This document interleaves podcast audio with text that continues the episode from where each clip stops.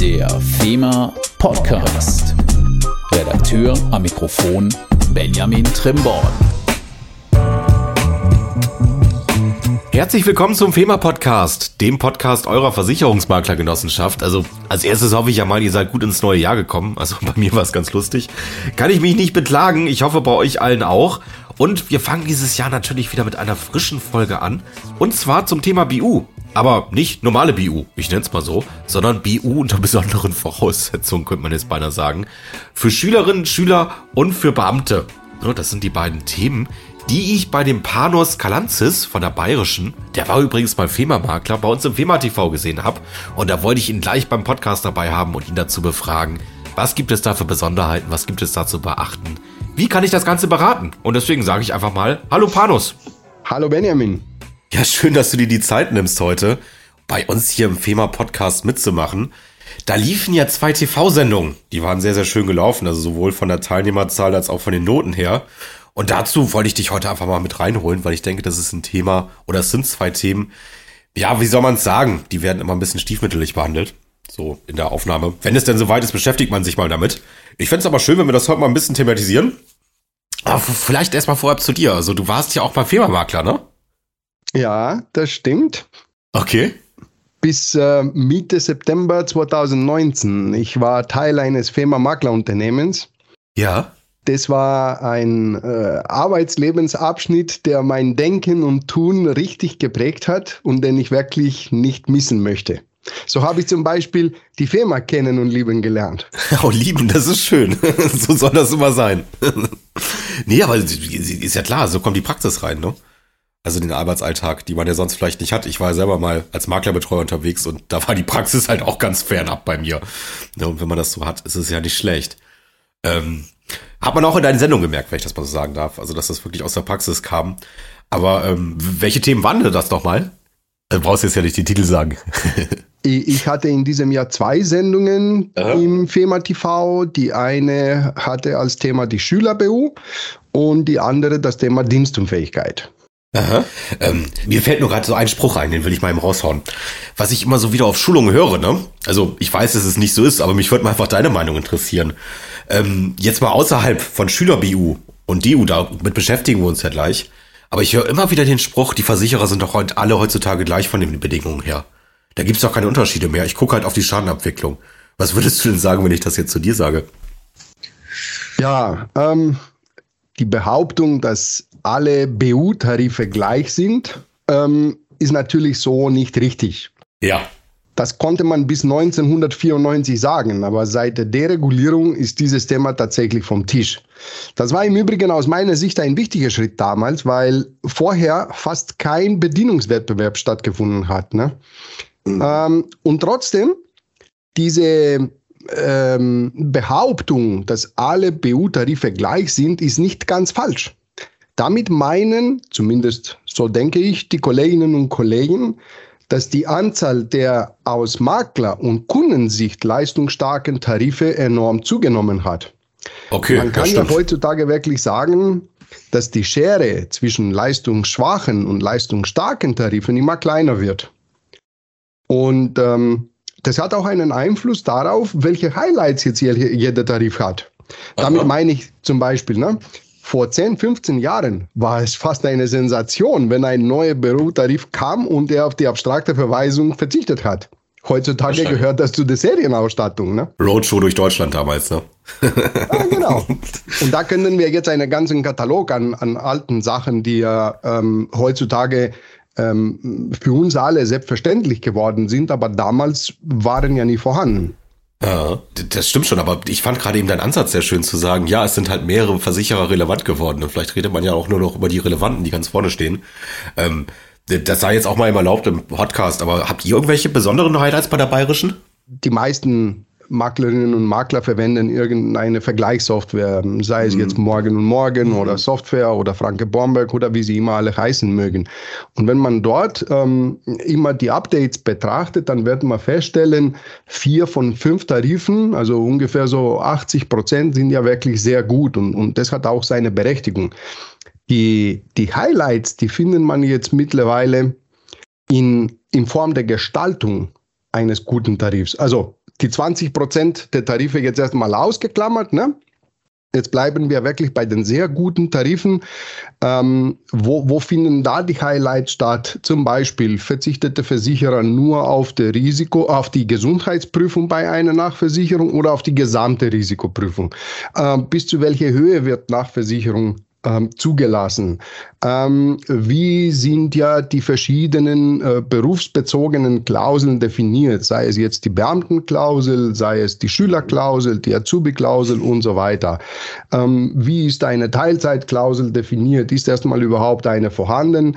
Äh, und so weiter und so fort. Also genau da finden ja die Highlights ähm, statt. Also wir jetzt bei der Bayerische, wir haben ein vierstufiges Tarifmodell beginnt ja mit der Smart-Variante. Das ist eine günstige Absicherung, ähm, die zwar besser ist als die Bedienungen von äh, 1994, aber entspricht okay. ja nicht ganz ähm, dem Anspruch eines Maklers heutzutage. Wird auch äh, berechtigterweise sehr wenig vermittelt. Ähm, die, die Zielgruppe sind ja diejenigen Kunden, die sagen, Mensch, ich möchte nur für den GAU versichert sein und alles andere interessiert mich nicht. Ähm, das Hauptgeschäft findet bei uns im Tarif Komfort statt und diese Tarif Komfort, der bietet ja eigentlich alles, was man heutzutage als Makler für selbstverständlich erachten darf. Also von Verzicht auf die abstrakte Verweisung, um das beim vorigen Beispiel zurück äh, äh, äh zu bleiben, ähm, bis auf umfangreiche Nachversicherungsgarantien, die Verlängerungsoption und, und alles, was dazu gehört, Teilzeitklausel, serienmäßig eine echte DU-Klausel für, für die allgemeine Dienstunfähigkeit. Ähm, und äh, das, das sind ja die Highlights. Ähm, gestalterisch jetzt betrachtet, ein weiteres Highlight ist, egal welche Erhöhungsoption, egal welche Vertragsänderung zustande kommt, die findet bei uns im Bestandsvertrag statt. Und das bedeutet, dass die mit dem Kunden ursprünglich vereinbarten Rechnungsgrundlagen für die gesamte Laufzeit garantiert ah, sind. Okay, Eintrittsalter und so weiter. Mhm. Aber ich habe noch mal meine Frage. Ich oute mich jetzt mal als doof. Also ähm, Gesundheitsprüfung oder vollständige Prüfung? Wie war das nochmal? Vollständige Risikoprüfung? Wo ist eigentlich der Unterschied? Bei der Nachversicherungsgarantie war das ja gerade, ne? Also die, genau, das ist ja bei der Nachversicherungsgarantie und im Übrigen, ich finde die Frage gar nicht doof. da bin ich ja ähm, beruhigt. diese, diese Frage musste ich jetzt jahrelang eigentlich in meinen Workshops, in meinen Webinaren, in meinen TV-Sendungen immer erklären. Okay. Jetzt gibt es ja mittlerweile den einen oder anderen Versicherer, der, der diesen Punkt in seinem Glossar aufgenommen hat. Also wo ist ja der Unterschied? Aha. Gesundheitsprüfung bedeutet ähm, Gesundheitsfragen. Ne? Wo warst du in den letzten fünf Jahren, wo warst du in den letzten zehn Jahren und so weiter. Ähm, Risikoprüfung beinhaltet mehr als die Gesundheitsprüfung. Also die Gesundheitsprüfung und zusätzlich, wenn du jetzt dann eine Nachversicherungsoption ziehst, welchen Beruf übst du dann aus? Welche Hobbys Ach hast so. du dann aktiv? Ach so. Ähm, ob es dann relevant ist, dass du zum Beispiel längere Auslandsaufenthalte hast.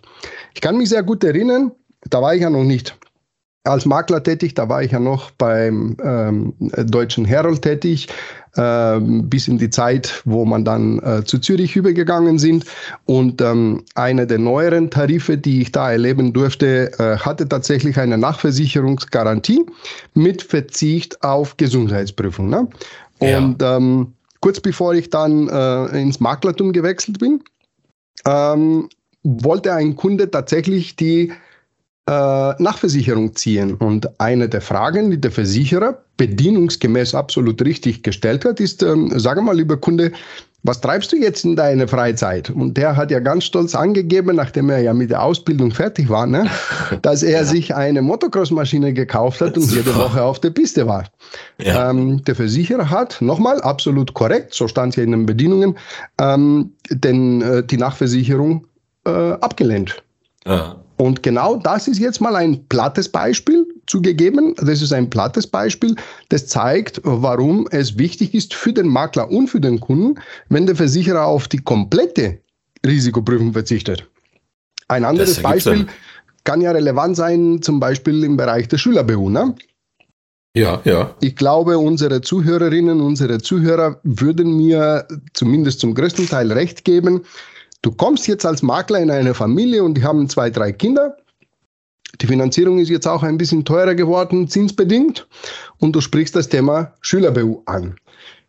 Die wenigsten werden mit 1500 Euro im Monat anfangen, weil sie sich den Beitrag für alle Kinder nicht leisten können. Ja. Richtig? So, Richtig. dann findest du natürlich einen Kompromiss und dann äh, startest du mit 500, mit 700, wie auch immer, eine gute Dynamik und dann sagt ja der Makler, der sein Handwerk versteht, pass auf, also wenn dann die Kinder, was weißt du nicht, mit der Ausbildung oder mit dem Studium fertig sind und sie selbst Geld verdienen, dann können wir erhöhen. So, jetzt kommst du, aber das Kind ist jetzt 10, 12, 13, du, du weißt ja nicht, was dieses, aus diesem Kind wird.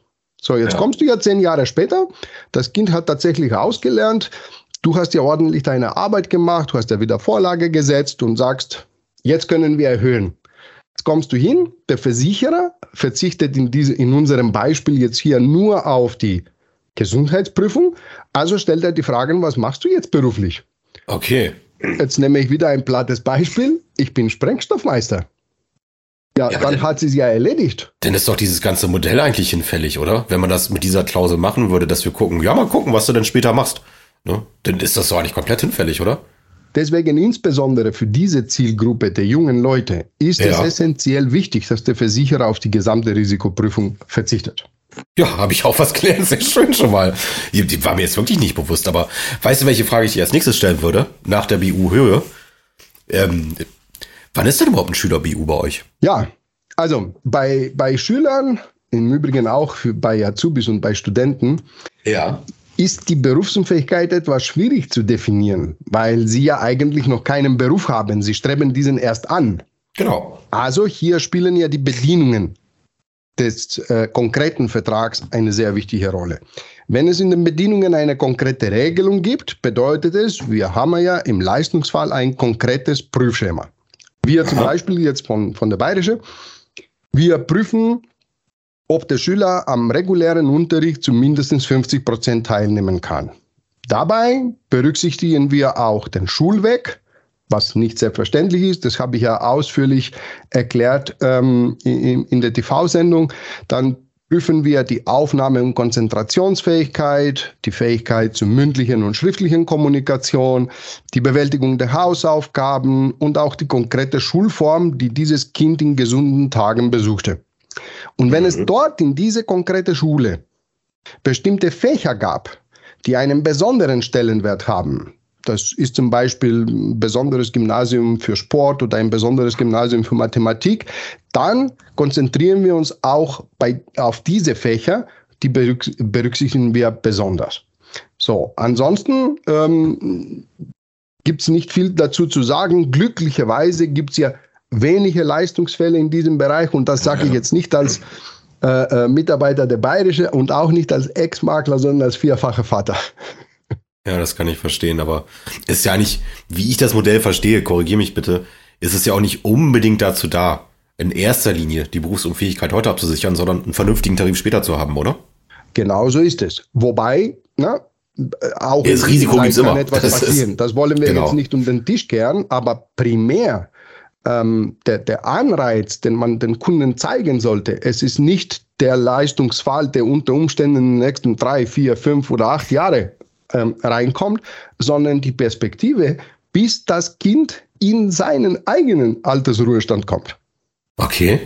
Und ähm, jetzt hast du das eben schon ein bisschen gesagt, dass es sonst nicht so viel gibt, aber fällt dir noch irgendwas ein, was bei diesen Versicherungen noch wichtig ist, außer Nachversicherungsgarantie, außer wie ist die BU überhaupt ausgestaltet? Also beim Tarif jetzt selber.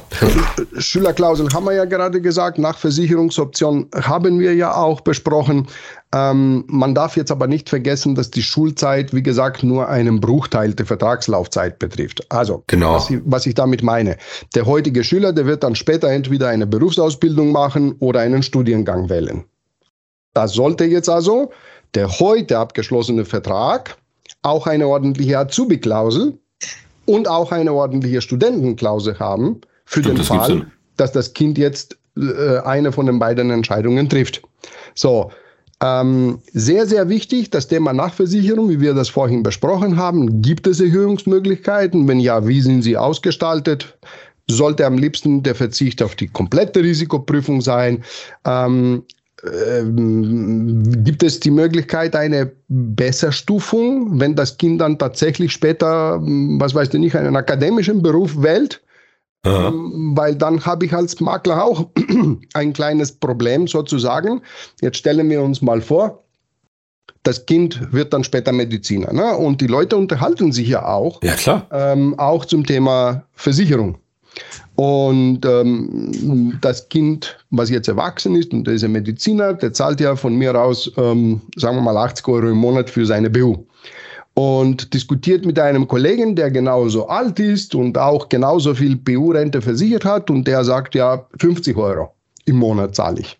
So, den Kunden sind die Qualitätsunterschiede überhaupt nicht ähm, realisierbar sozusagen. Ne? Also mhm. man muss sie ja mit in die Hand nehmen und, und auf die Bedienungen mit der Nase stupsen, damit man selber drauf kommt. Aber Pass auf, Ganz abgedroschen. Versicherung kann man ja nicht anfassen, ne? das Problem ist es aber, dass genau dieser junge Mensch dann, der junge Mediziner, der wird dann auf seinen Makler zu gehen und sagen, hey, ähm, ich habe ja gehört, das geht ja auch günstiger. Oder er ja. wird ja angestupst irgendwo in den Social Media unterwegs, wo er die Werbung von irgendeinem Versicherer gesehen hat. Klar, wenn es gesundheitlich alles okay ist, wenn es kein gefährliches Hobby vorliegt äh, oder sonst irgendeine äh, erschwernisbringende äh, äh, Tätigkeit, ähm, dann kannst du natürlich als Makler umdecken, keine Frage. Aber was machst du, wenn doch? Wenn das ja, eine ja. oder andere Bewegchen gekommen ist, wenn es innerhalb der Studienzeit ein bisschen Prüfungsangst gab und vielleicht doch der ein oder andere Besuch beim Psychologen und, und, und, und, und. und, und weil weswegen schreibt mich überhaupt ein Arzt krank, falls ich mal sage, zu der Prüfung morgen gehe ich nicht, ne? Wer weiß, was der in seinen Bericht reinschreibt, das weiß man ja auch immer nicht. Genau so ist es. Und deswegen ist es ja wichtig, dass der Vertrag für einen Schüler eine Besserstufung vorsieht. Und die sollte ja am besten ohne erneute Prüfung auch dann sein, wenn der Beitrag durch die Besserstufung günstiger wird. Also wenn ich jetzt heute mein Kind bei euch versichere, ne? Und es wird dann äh, mit 18, was weiß ich, eine Ausbildung machen als Sprengstoffmeister, Bombenentschärfer oder halt ähm, Tiefseebombentaucher oder sonst etwas, dann könnte er sich bei euch weiter versichern. Mhm. Okay, das wollte ich nur mal wissen. Also, denn wahrscheinlich keine Besserstufung, aber äh, die würd, ihr würdet jetzt nicht sagen, komm her. Nicht funktionieren. Genau, Besserstufung wird ja nicht funktionieren. Nee, das, das geht schlecht. Aber der Vertrag wird ja ähm, gleich bleiben und jede Nachversicherung ist möglich, sofern das aus der finanziellen Seite her ähm, gegeben ist. Ne? Und wie würdest du das bei mir ansprechen? Ich finde es schwierig, das Thema zu sprechen, so nach dem Motto, was ist denn, wenn dein Kind morgen mal, seht's mir nach, dass ich das jetzt so flapsig ausdrücke, aber was ist denn, wenn dein Kind morgen im Rollstuhl sitzt? Ne, das geht ja nicht. Wie, wie sprichst du das an? Ähm, das ist eine sehr gute Frage, Benjamin. Ähm, ich wollte, mir fällt gerade ein, ich habe einen Punkt vergessen, was noch wichtig ist bei dieser Versicherung. Dann beantworte ich ja gerne die Frage. Okay, machen wir zwischendurch. Thema Verlängerungsoption. Aha. Ähm, das ist jetzt mittlerweile auch hm, serienmäßig bei vielen Versicherern, bei dem einen oder anderen nicht. Also jedenfalls eine Schüler-BU sollte unbedingt eine Verlängerungsoption vorsehen weil unsere Kinder werden bestimmt nicht bis 67 arbeiten müssen. Leider. Ja, habe ich schon selber Angst vor. Und in diesem, du bist ja jung, diese Angst habe ich jetzt nicht mehr. ähm, aber wichtig dabei ist, dass die Verlängerungsoption auch auf die gesamte Risikoprüfung verzichtet. Das ah, ist sehr okay. wichtig, na? weil die wird mir wenig helfen ähm, in dem Beispiel, den du genannt hast, ne? mit dem Sprengstoffmeister oder sonst irgendeinen richtig actionreichen Beruf. So, okay. so, so viel jetzt also zu der äh, aus Vater und äh, äh Versicherungsmenschen äh, Sicht einer Schüler-BU, was da wichtig wäre. Jetzt hast du natürlich einen, einen super Punkt angesprochen, nämlich wie spricht man ja eigentlich das Thema Schüler-BU an? Also ganz ehrlich, in, in meinen Augen ist es eine schlechte Argumentation, wenn ich in eine Familie reinkomme und sage, pass auf, deine Kinder, die sind ja hier lebhaft und spielen und was weiß du nicht alles. Stell dir mal vor, morgen könnte das oder jenes passieren. Natürlich, auch unsere Kinder sind von Schicksalsschlägen nicht gefeit. Da brauchen, machen wir uns auch nichts vor. Aber ich persönlich habe das Thema noch nie so angesprochen. Ich spreche. Ich wollte gerade sagen mit Blick auf die Zukunft an. So ja. quasi wie die Anwartschaft äh, bei einer PKV sozusagen. Also, liebe Papa, liebe Mama, jetzt den Grundstein legen, viele Optionen offen halten, egal welche Entscheidung dein Kind später trifft. Und, ja, ganz äh, nebenbei sollte mal was passieren, ne? Achso, Entschuldigung, wollte ich nicht unterbrechen, aber ganz nebenbei sollte mal was passieren. Ich finde das gerade gut, den Ansatz, deswegen falle ich dir gerade so ins Wort, weil ich das gerade gut fand. Ja, und man kann natürlich in einem Nebensatz sagen, und pass auf, also bis die Zukunft da ist, gibt es auch den Versicherungsschutz. Genau. Ne?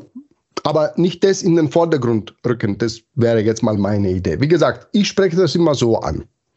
Ja, ich finde das gut. Deswegen meine ich ja, ich fall, sorry, wenn ich dir so ins Wort gefallen bin, aber ich dachte, ja, das passt ja. Im Nebensatz kann man ja auch erwähnen. Und übrigens, Versicherungsschutz hast du ja auch noch, ne? Mhm, und das ist genau. groß ist. Wollen wir mal das Thema verlassen, Kinder-BU und zu deiner zweiten Sendung kommen? Ja, sehr gerne. Ähm, die zweite Sendung war ja DU, Dienstunfähigkeit, Beamte. Ähm, vorab, es gibt ja unechte, oder korrigiere mich bitte, unechte, echte und halbechte DU-Klauseln, wie hieß das nochmal? Ja, die gibt es. Die gibt es. Es gibt ja äh, echte DU-Klauseln und es okay. gibt ja unechte DU-Klauseln. Man kann jetzt darunter auch weitere äh, Gruppierungen oder Kategorisierungen machen, aber ähm, das äh, macht die Situation ähm, nicht einfacher, sage ich jetzt mal. Ne? Wichtig ist, dass man erstmal versteht, was Dienstunfähigkeit an sich ist. Genau, und danach frage ich dich, was eine echte oder unechte ist. Aber erzähl mal erstmal, was das überhaupt ist. Also, Dienstunfähigkeit äh, ist ziemlich einfach erklärt. Ne? Der Beamte, der schuldet seinem Dienstherrn seine ganze Arbeitskraft. Aha. Das ist diese sogenannte Treu- und Fürsorgepflicht. Ne? Wenn der Beamte gesundheitsbedingt diesen geschuldeten Dienst auf Dauer nicht mehr erbringen kann, dann stellt der Dienstherr die Unfähigkeit fest. Und das ist jetzt mal die, die Besonderheit. Ne? Das ist vielleicht ähm, etwas, was der ein oder andere nicht ad hoc versteht. Also dienstunfähig erklärt mich nicht der Amtsarzt und mein Hausarzt erst recht nicht. Aha. Dienstunfähigkeit ist ein Verwaltungsakt. Die Entscheidung trifft der Dienstherr. Ich, ich habe sogar mal gehört, Ach, sorry, ich falle dir heute immer so ins Wort, aber darf ich mal eine Zwischenfrage nochmal? Wenn du das gerade so sagst mit den Dienstherren, ich habe sogar mal gehört, dass wenn ein Beamter aufgrund öfterer Erkrankung nicht mehr einzuplanen ist, den Dienstplan kann er auch schon als dienstunfähig gelten, oder? Das ist nicht mehr so einfach, wie es mal war. Okay. also es gab eine Riesenreform im Jahr 2009 und ähm, wir wollen, wir wollen jetzt auch die, diese, diese Podcast-Sendung nicht auf drei Stunden erweitern. Wogegen ich jetzt nichts hätte, aber unsere Zuhörerinnen und Zuhörer. Ähm, deswegen versuche ich das jetzt ähm, so einfach wie möglich zu erklären. Also, äh, für die allgemeine, für die sogenannte allgemeine Dienstunfähigkeit gilt eine einfache Regelung. Die äh, Fachleute sagen die 636-Regelung und das bedeutet, in den letzten sechs Monaten war ich mehr als drei Monate lang krank. Ah, okay. Jetzt kommt aber ein und und es in den nächsten sechs Monaten, also mit Projektion in die Zukunft, besteht keine Aussicht, dass ich wieder dauerhaft dienstfähig sein werde. Okay. Ähm, somit ähm, wollte der Gesetzgeber ganz einfach ähm, eine Sache aus der Vergangenheit korrigieren, sozusagen ähm, nämlich dass äh, jeder nach Belieben, äh, nur weil die Planstellen das nicht hergeben, dass jemand einfach mal so für DU erklärt wird. Es ist nicht mehr so einfach, es gibt einen fixen Prozess. Ähm, in meiner TV-Sendung habe ich ja sogar eine Folie aus dem Bundesministerium des Inneren gezeigt, die genau diesen Prozess darstellt. Ähm, also es muss schon ein bisschen mehr passieren. Das ist ja auch schon mal beruhigend irgendwie, weil sonst wäre das ja wirklich ein Freifahrtschein. Den kann ich nicht einplanen, bezahlt es halt die Allgemeinheit, was sie ja sowieso macht, aber sonst leistet die Person dafür ja was, sag ich es mal so, ne? Okay. Ähm, aber jetzt mal zurück zu der Frage. Ähm, sonst korrigiere mich mal. Eine echte DU-Klausel wäre, stellt der Dienstherr die Dienstunfähigkeit fest, leisten wir. Eine unechte wäre doch, ähm, stellt der Dienstherr die Dienstunfähigkeit fest, prüfen wir aufgrund äh, medizinischem Bericht. Genau. Okay, sehr schön. Das jetzt mal ganz, ganz einfach auf den Punkt zu, zu bringen. Also der Unterschied zwischen einer echten und einer unechten DU-Klausel ist ja schlicht und ergreifend folgende. Bei einer echten DU-Klausel behält der Versicherer für sich kein Prüfungsrecht vor. Okay. Eine kleine Ausnahme gibt, Natürlich, egal welche Klausel hier zugrunde liegt, wenn der Leistungsfall in den ersten Vertragsjahren kommt, es wird geprüft, ob eine vorvertragliche Anzeigepflicht verletzt wurde oder nicht. Ja gut, das ist ja verständlich. Genau. Ähm, aber diese Prüfung hat ja mit dem Leistungsfall an sich nichts zu tun, sondern die sagt ja, ähm, der Vertrag wurde beispielsweise 2022 abgeschlossen, also lass mir mal die Akten zeigen, die zurückliegend innerhalb des Abfragezeitraums sind und dann prüfe ich als Versicherer, ob du mir damals die Wahrheit gesagt hast oder nicht. Ja. Ist das gegeben, dann gibt es kein Prüfrecht bei einer echten DU-Klausel, so wie wir sie ja, ähm, wie ich eingangs erwähnt habe, äh, abtarifkomfort serienmäßig anbieten. Ähm, wie viele echte DU-Klauseln gibt es eigentlich auf dem Markt? Sind das viele? Nicht viele. Neulich gab es bei Franke und Bomberg, ähm, das müsste ich jetzt selbst googeln, ähm, die Kollegen der DBV haben eine echte DU-Klausel, Signal Iduna, wir, die Allianz. Ähm, ansonsten fällt mir jetzt ad hoc keine ein. Teilweise für diverse Zielgruppen und so äh, finden wir ja links und rechts, äh, aber die vier genannten sind ja eigentlich die wichtigsten Player in diesem Markt. Sonst so zur DU-Versicherung, das ist ja, ich hätte es beinahe nur gesagt, aber das ist doch eine Ergänzung zu den Bedingungen, oder? Ich habe doch das normale Bedingungswerk, die bayerische, und habe dann halt noch die Klausel mit drin. Übrigens, wenn du Beamter bist, reicht, wenn der Dienstjahr sagt, läuft nicht mehr. Genau so ist es. Also mir okay. persönlich ist jetzt ähm, kein, kein einziger Vertrag, der nur auf Dienstunfähigkeit quasi getrimmt ist. Alle Tarife des Marktes, die mir bekannt sind, die haben einen BU-Versicherungsschutz ergänzt um eine Beamtenklausel sozusagen. Okay. Und was ist eine spezielle DU? Mhm. Der, also Dienstunfähigkeit, ne? Ja, immer noch. Genau. genau.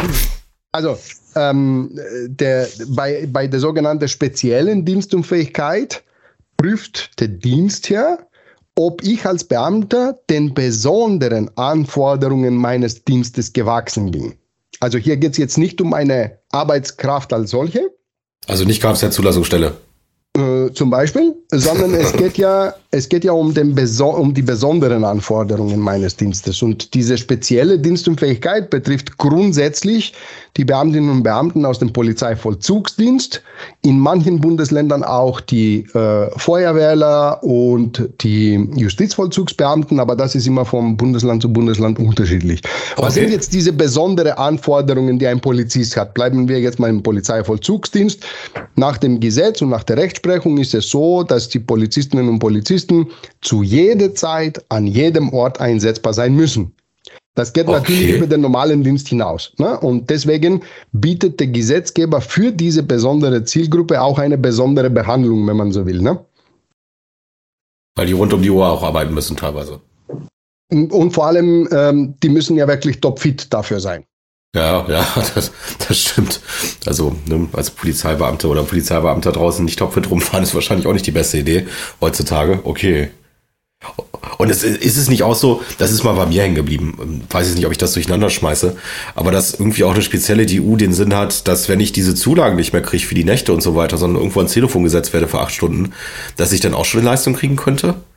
Wenn ich jetzt vom Dienst, von der Waffe, ich nenne das mal so, wegkommen würde? Auch hier gibt es ein, ein, ein, ein konkretes Prüfschema. Also okay.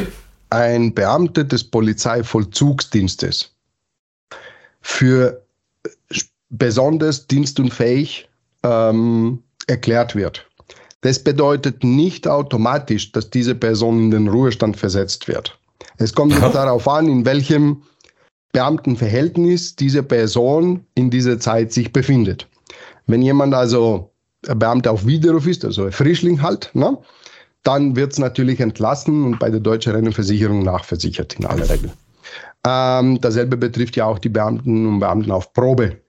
Aber die Polizistinnen und Polizisten, die schon auf Lebenszeit verbeamtet worden sind, bei denen wird ja noch geprüft, ob allgemeine Dienstunfähigkeit vorliegt. Das heißt, der Gesetzgeber sieht ja genau für diese auf Lebenszeit verbeamtete ähm, äh, Menschen ähm, die Möglichkeit, dass sie entweder innerhalb des Polizeivollzugsdienstes, dabei im Schreibtisch oder in einer anderen Tätigkeit, die jedenfalls nicht zu jeder Zeit an jedem Ort den Einsatz erforderlich macht, ähm, eingesetzt werden können äh, oder sie werden dann in den Polizeiverwaltungsdienst zum Beispiel ähm, umgeschult und dort eingesetzt.